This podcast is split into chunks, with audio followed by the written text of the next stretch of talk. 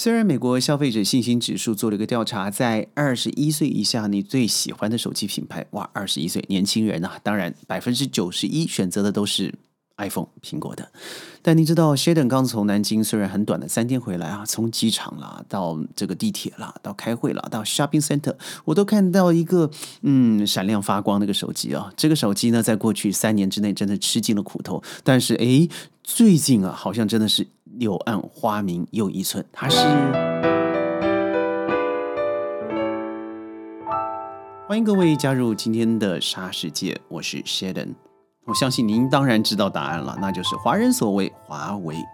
最近的华为啊，有很多让人值得讨论的地方，你知道为什么吗？因为最新的鸿蒙系统三点零，它已经大方的删除了谷歌。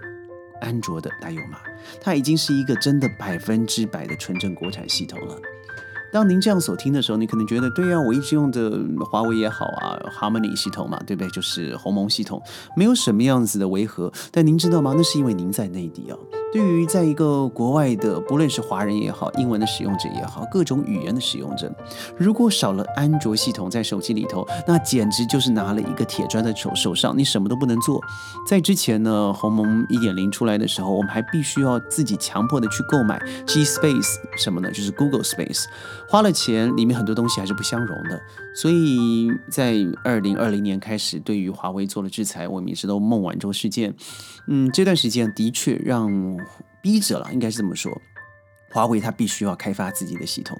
对于沙 Sheldon 来说呢，我个人本身就是非常支持其他系统的存在。在我其他很多的节目里头，我也特别提到了，为什么我们一定要在一个封闭的苹果系统？我们为什么一定要一个开放，但是只有它唯我独尊独尊的 Android 安卓系统里头呢？谷歌的嘛，之前的微软也好，或者是 Nokia 的 Symbian 也好，那早就成为过去式。别的呢？那我觉得我是一个电子迷，所以我该有的系统我都用过了。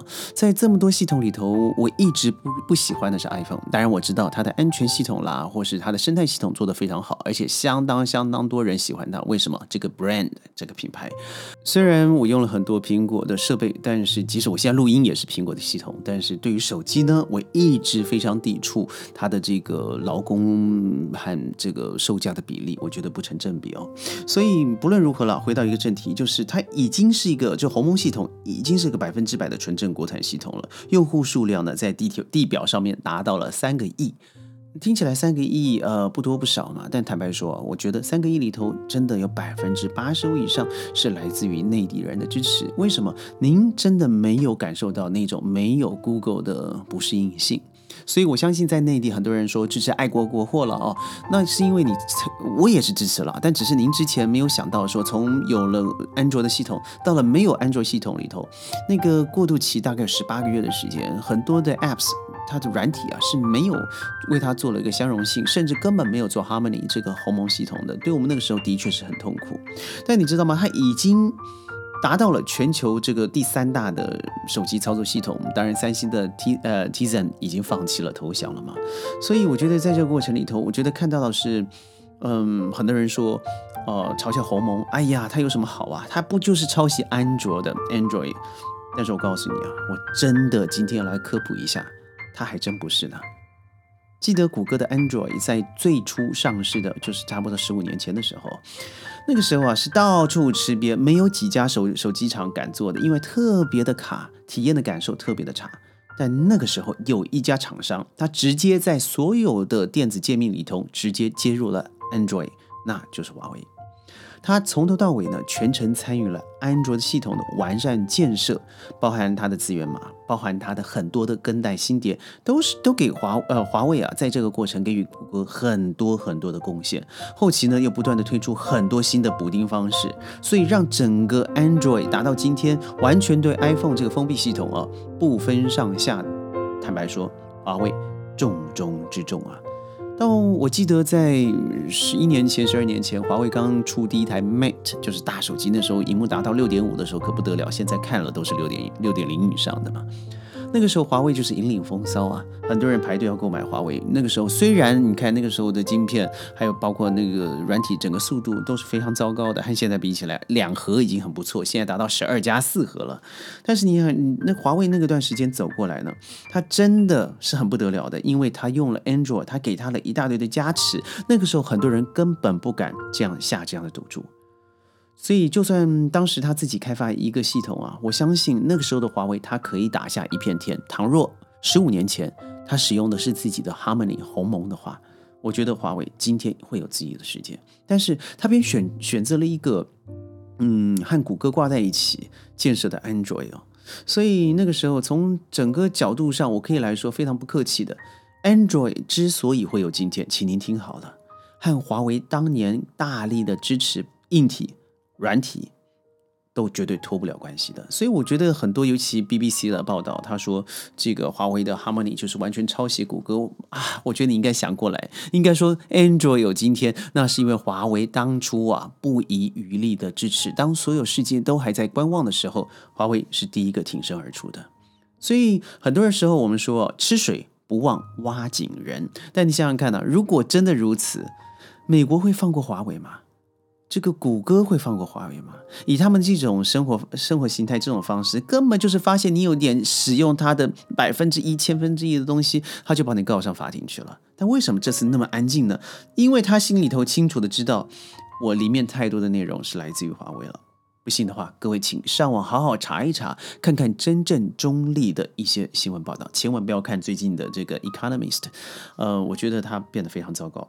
所以我觉得应该想一想的是哦，我们自己拥有的这个这个东西，被这一次的美中，我说在这个经济上的制裁，孟晚舟事件，让整个华为知道，对我们不能够再一概的依赖，我们有美好的硬体，但软体上面才是我们真正的软肋。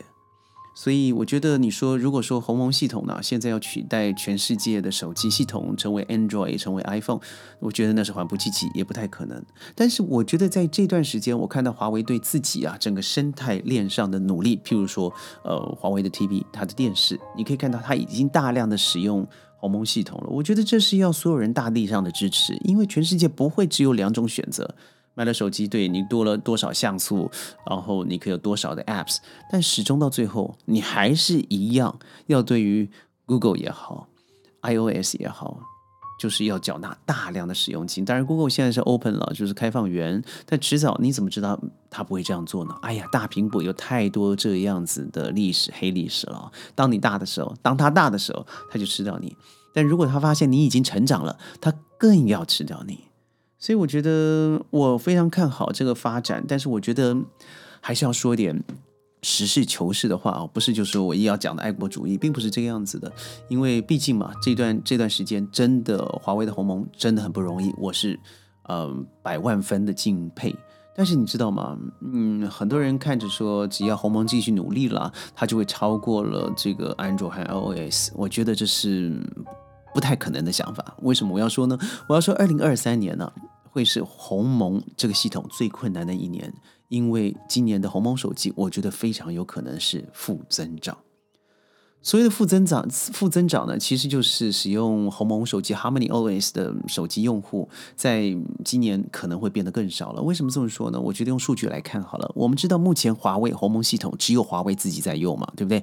想要保住用户不减少，就必须要新增大于等于流失，否则就会负增长。但是二零二三年呢？华为的鸿蒙新增长的能量会有多大呢？我觉得非常少哎，因为看看今年的经济状况，再看看啊，手机用户，尤其到了高端用户这个层面，也是利润最高的地方，已经几近饱和了。到二零二二年底，华为鸿蒙系统在世界上至少有三亿多我刚才提到的手机用户，但是手机的使用是有寿命的。全球 Android 手机的平均寿命大约为三年了，也就是大概三十四到三十六个月。那如果按照这个数据来说的话，相当于每年就有百分之三十三的人会替换手机，然后三年后的百分之百的手机都会换掉。如果以现在的数据，华为是三亿多的手机用户，每一年平均有三十三的 percent 人来换手机的话，就会大约有九千万到一亿的人换掉手机，而且换掉的是手中的华为手机，这就是流失的数量了。所以我觉得我们可以想得远一些。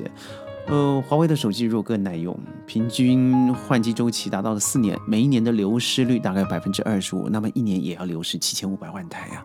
另外，我刚才说的这一个整个鸿蒙系统，包括鸿蒙生态链，虽然我们知道今年七月了啊，华为说它自家的这个晶片很有可能开始开通了五 G，我们都知道五 G 现在我们都在使用了，但是。嗯，它所有的生态链里头都是鸿蒙系统的。鸿蒙系统的主核心是什么？就是鸿蒙手机嘛。如果你的手机成为副成长的话，那你整个生态系统当然会受到打压了。所以这个我觉得也是在我们欢庆之余要要面对的现实哦。虽然我知道很多人会不认同说这个华为不是抄袭谷歌的，但我告诉你，它就不是。我今天可以告诉你这个事实，我也欢迎你啊，很多的。优秀的中国企业，嗯，应该好好往上突破。华为是一个被强迫去做他本来可以做好，但是他懒得去做的事情。现在鸿蒙终于出来了。坦白说，Sheldon 很期待，在有一天，在我的手机，在我的电视里头，我也可以。开始大胆的，所谓的大胆，是因为有很多的厂商愿意开始为鸿蒙系统做适用性的检讨，开发新的软体。我觉得那一那一天真正的开始啊，才是让鸿蒙行之于世界，才有可能真的和 Android 还有 iPhone 可以一较天下的时候了。